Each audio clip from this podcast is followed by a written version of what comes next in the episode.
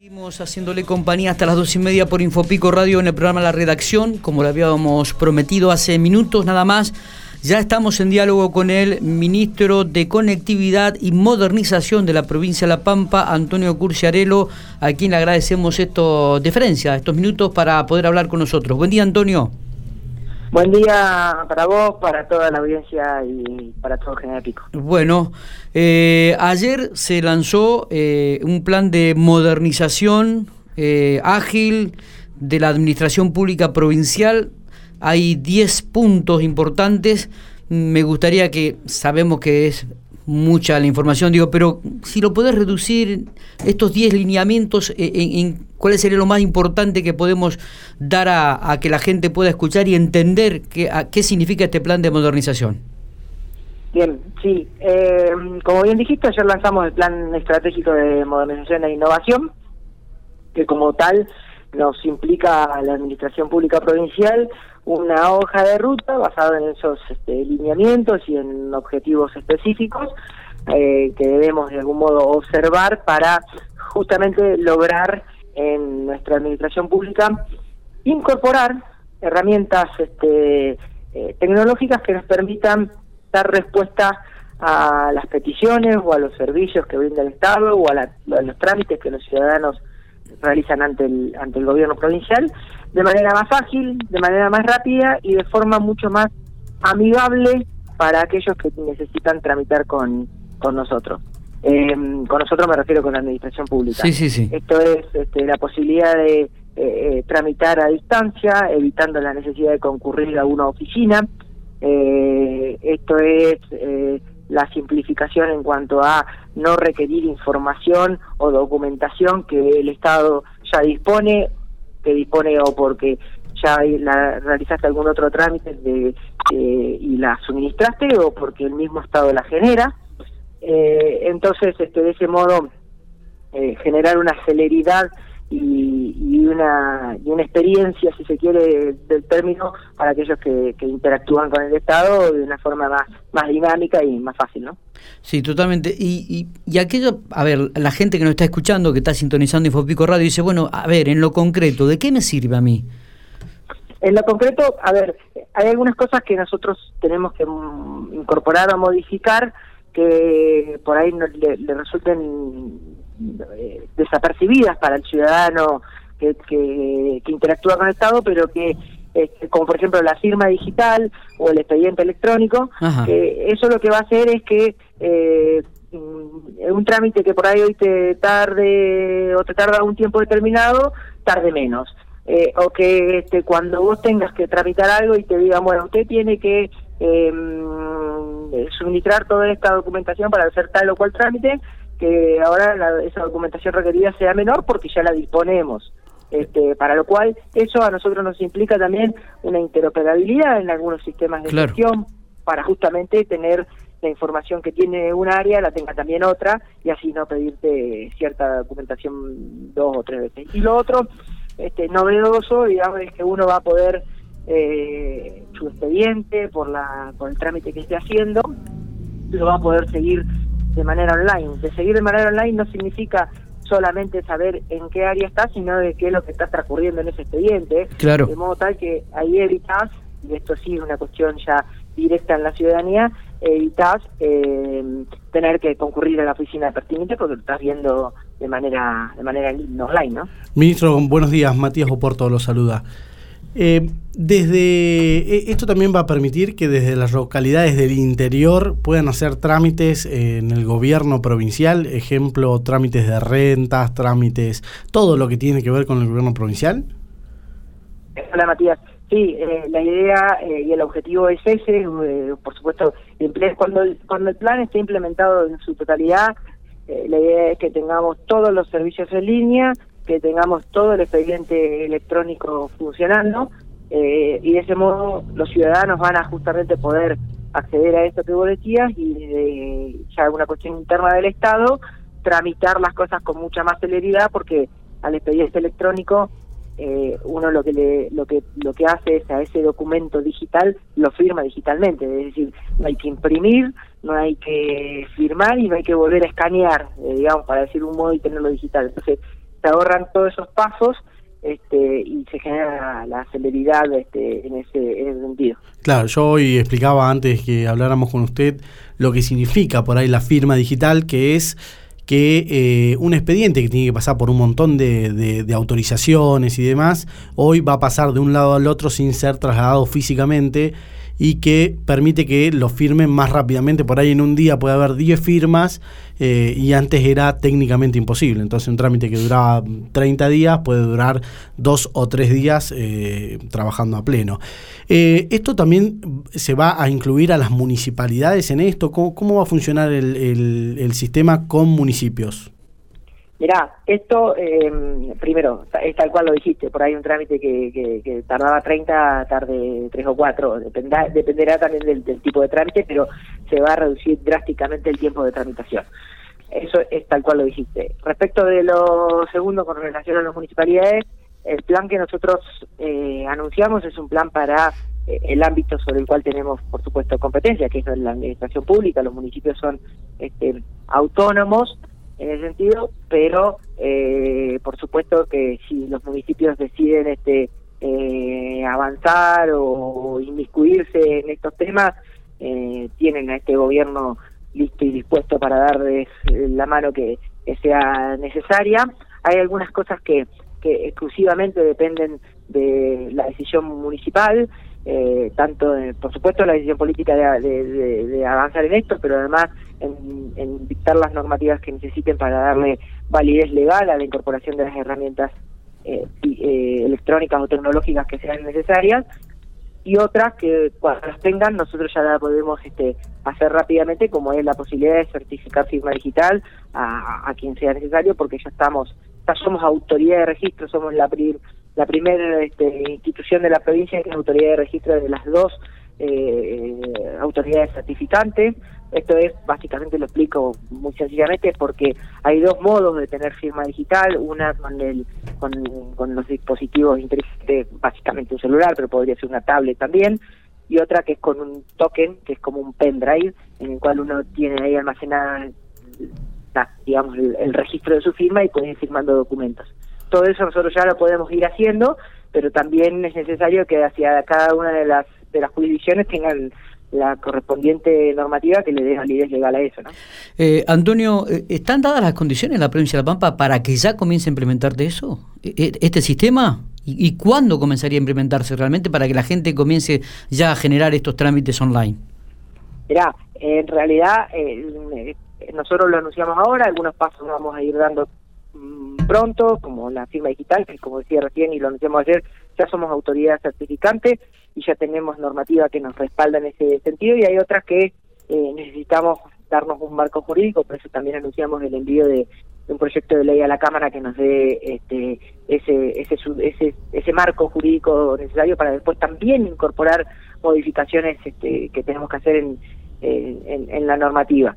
Eh, algunas cosas las vamos a empezar a implementar ahora, otras ya las estamos trabajando y su implementación será más adelante.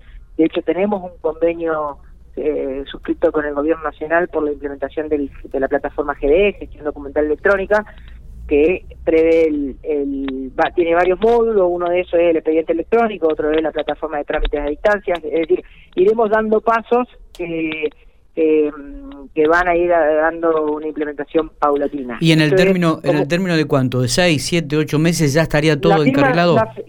La, firma digital eh, es algo inminente en estos próximos días. Bien. Eh, la plataforma GDE eh, tiene varios módulos y se irán incorporando paulatinamente. Esto también genera un despliegue tecnológico de servidores, de storage y demás muy grande y muy caro por eso preguntaba. La tecnología ustedes saben que es cara y, y, dolarizada, entonces, eh, por eso también lo de estratégico. Esto está pensado a un largo plazo, eh, tiene cosas que vamos a implementar inmediato, como te dije, otras que van a ir demandando este, más tiempo pero lo que está claro es el horizonte que nos hemos trazado. ¿no? Está bien. ¿La despapelización de la administración pública también significa un ahorro importante económico? Eh, la despapelización significa no solo un ahorro importante en papel, sino en toner y en impresoras, pero además también significa, este, por ahí no se tiene dimensión, pero eh, la cantidad de papel eh, ocupa espacio, genera peso, esto alguna vez me lo explicaron y yo no lo podía, no lo entendía de ese modo, uno no por ahí no tiene dimensión la cantidad de, peso en términos de, toneladas, ¿no? Que hay sobre sobre un edificio, la ocupación de, a ver, imagínense los archivos que donde se almacenan expedientes, este, eh, el espacio que ocupan, la peligrosidad que eso también tiene, ¿no? De incendios, de de, de, la necesidad de preservarlos de, con, frente al agua, la humedad y esas cosas. Ahora es, que, por supuesto, es un cambio de paradigma total eh, en lo que sería la administración pública, esto de la digitalización, Antonio. Mirá, eh, esto ya en términos políticos. Eh, nosotros con el plan lo hemos diseñado pensando en lo que entendemos que requieren los tiempos actuales y la necesidad que también tiene la ciudadanía y fundamentalmente eh, los que no están en, Santa Rosa, ¿no? Por, por esto de, de achicar distancias, de, generar celeridad y demás. Pero la verdad es que eh, esto no viene a reemplazar nada en términos políticos de esto de, eh, que entiendo yo es una marca registrada de los gobiernos que, que ha tenido la provincia de La Pampa, por lo menos desde el retorno de la democracia de acá, que es la, la proximidad a la gente, la posibilidad de, de, de, de, que los funcionarios este, seamos fácilmente ubicables, localizables. De hecho, eh, cualquiera de nosotros, del gobernador para abajo, acá el que quiere básicamente nos encuentra. Entonces, eso no viene a, a quitar el contacto personal que tenemos, porque además nos gusta y, bueno, más allá de la pandemia ahora que, nos dificulta un poco, pero digamos, es una es una es una marca registrada que tiene eh, esta manera de gestionar. Lo que venimos es a incorporar, por supuesto que va a ser un cambio de paradigma en cuanto a estas cuestiones, eh, que hay que familiarizarse, y, y, el método, digamos, del papel, de la firma hológrafa y demás, no se reemplaza para, para toda aquella parte de la ciudadanía que, que no que no quiere, que no puede o que no entiende, este, podrá seguir tramitándolo igual, pero por supuesto que eh, pensemos esto a 10, 15, 20 años, en algún momento eh, va a ser totalmente digital y absolutamente todo, ¿no? Ministro, lo cambio rotundamente de tema y no tanto por ahí. Eh, ¿Cómo viene el tema Empatel y el 4G que eh, podría brindar la provincia junto a las cooperativas y algunas empresas privadas?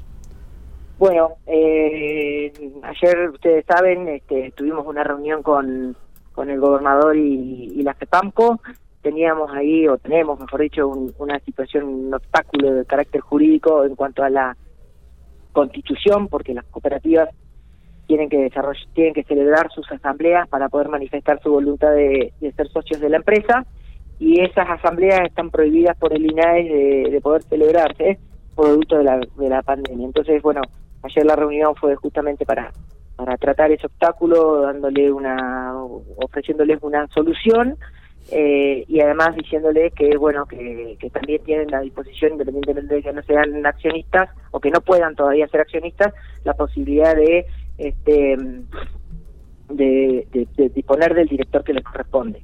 Ahora, eh, eso junto con la posterior aprobación que tiene que hacer la Cámara de los Pliegos que ya se han enviado y faltaría el de la oposición, estamos ya en condiciones de suscribir el acta constitutiva e inscribirla y como empresa funcional. En paralelo, seguimos elaborando el, el, documento por el cual vamos a peticionar ya la frecuencia, como saben la, licencia la tenemos, ahora tenemos que peticionar la frecuencia. Y estamos en una etapa avanzada, este, faltan algunos este, detalles como para poder este, empezar a, a presentarlo y a que, y a que se termine de, de, moldear de acuerdo a, la, a las necesidades o, a las este, eh, cosas que entienda la autoridad competente, el ENACON, que, le hagan falta al proyecto que presentemos. ¿no? Eh, le, voy a hacer una pregunta muy corta y a, ver si puede ser lo más didáctico posible. ¿Qué, ¿Qué importancia tiene el 4G para la provincia de La Pampa? Porque quienes viven en ciudades como Santa Rosa, General Pico y algunas otras que hoy tienen actualmente el servicio de 4G, eh, por ahí no entendemos cuál es la verdadera necesidad de toda la pampa de poder comunicarse con alta velocidad y poder llegar a todos los lugares. Porque por ahí, eh, no sé, el otro día veíamos a un nenito que con el celular mandaba, se iba hasta una loma para poder mandar este, el trabajo a, a la profesora. Digo, ¿qué, cuál es la importancia, y si lo puede explicar usted, del 4G que puede llegar a brindar la provincia en, yo creo que en cortos plazos? Bien, eh, lo primero, y lo digo con todo respeto, e incluso como santarroseño, la Pampa no se termina ni en Santa Rosa ni en Pico, es mucho más que eso. Berna siempre dice que no hay pueblos chicos ni grandes, entonces con esa lógica el 4G o la telefonía móvil, hoy 4G, en un futuro será 5G, digamos, pero eh, requiere un valor estratégico porque eh, ustedes saben, las, las empresas de telecomunicaciones actuales, las vigentes, las, que, sobre todo las tres incumbentes, las tres operadoras nacionales en materia móvil, encabezan todos los rankings de, em, de, quejas en, cuanto a, a, los consumidores del servicio. Y además, y esto ya en términos de Santa Rosa y Pico, como son las dos ciudades más grandes, es, es, es, muy fácil comprobable que uno sale 10 kilómetros a la redonda para cualquiera de, las direcciones y ya empieza el servicio a, no andar. Nosotros eh, lo que pretendemos es comunicar a la provincia en un, en un servicio que antes era esencial, ahora es público y eso implica la necesidad de tener a nuestros pueblos conectados, sobre todo en una provincia donde eh, la densidad poblacional en sectores, este, sobre todo del oeste, es muy baja, es decir, hay poca gente en mucha extensión del territorio y tiene un valor estratégico. Nosotros necesitamos que nuestra que nuestra gente, que nuestra provincia esté esté conectada y que el que viva en un pueblo de 500 habitantes tenga eh, la misma calidad de servicio de aquel que vive en una ciudad como Santa Rosa y Pico. Sí, eh, lamentablemente, lamentablemente digo que lamentablemente en este último tiempo de la pandemia no no no, no se pudo este este, realmente eh, que todos tuviesen el mismo acceso a, la, la, conectividad porque hay muchos chicos que habían quedado fuera del sistema justamente por esto también, ¿no? porque las localidades chiquitas por ahí no contaban con 4G o no contaban con una señal correspondiente, entonces no podían enviar las, actividades, pero bueno, yo creo que la, en, realidad a, futuro esto me parece que sería lo esencial para que todos tengamos en igualdad de condiciones la posibilidad de conectarnos, sea pueblo chico o, o ciudad grande, como usted dice, ¿no? Sí, totalmente. Y ustedes, fíjense, nosotros por, por supuesto que vemos la realidad nuestra, eh, porque es donde vivimos, pero a ver, el DNU último del presidente de la Nación eh, no es porque se le antojó, es porque hay una realidad en todo el país este, que, que obligó a tomar decisiones. A ver, las telecomunicaciones eh, son de jurisdicción federal en cuanto a su ámbito regulatorio, este, o a sus facultades regulatorias, mejor dicho, y, yo creo que Berna, siendo gobernador, y tuvo una, la verdad que tuvo una mirada estratégica, eh, pensando eh, al, mediano y largo plazo, pero y además con las herramientas que tiene, porque como decía, él no puede, gobierno, un gobierno provincial no puede intervenir en materia regulatoria de las telecomunicaciones, entonces dijo, bueno, no puedo, tengo que crear una empresa, ser uno más, y como una empresa del Estado no solo tiene, primero tiene que tener una función social y después tiene que ver si gana plata, eh, lo pensó y el gobernador Silvio entendió la misma lógica, de hecho hay una historia también detrás de esto, eh, eh Berna senador eh, con, con proyectos que que, trataban de ampliar la cuestión de las telefonías al movimiento cooperativo, luego gobernador con el Patel, Silvioto oponiéndose a la ley corta siendo diputado nacional, es decir, la provincia de La Pampa no es este eh, una trasnochada en esto, sino que hay toda una, una historia, fundamentalmente de esos dos dirigentes este, en, en, cuanto a esto, ¿no? Totalmente. Eh, Antonio, te agradecemos estos minutos que has tenido para Infopico y para, bueno, eh, dar a entender eh, en líneas generales este plan de modernización que ya comienza, que ya ha comenzado y que en un corto plazo será concretado en la provincia de La Pampa. Bueno, el agradecido soy yo y le mando un saludo a ustedes y a, y a todo Pico. Muchísimas gracias. Antonio Curciarello, el ministro de Modernización y Conectividad de la provincia de La Pampa, hablando por infopico.com, algunos detalles importantes. ¿eh?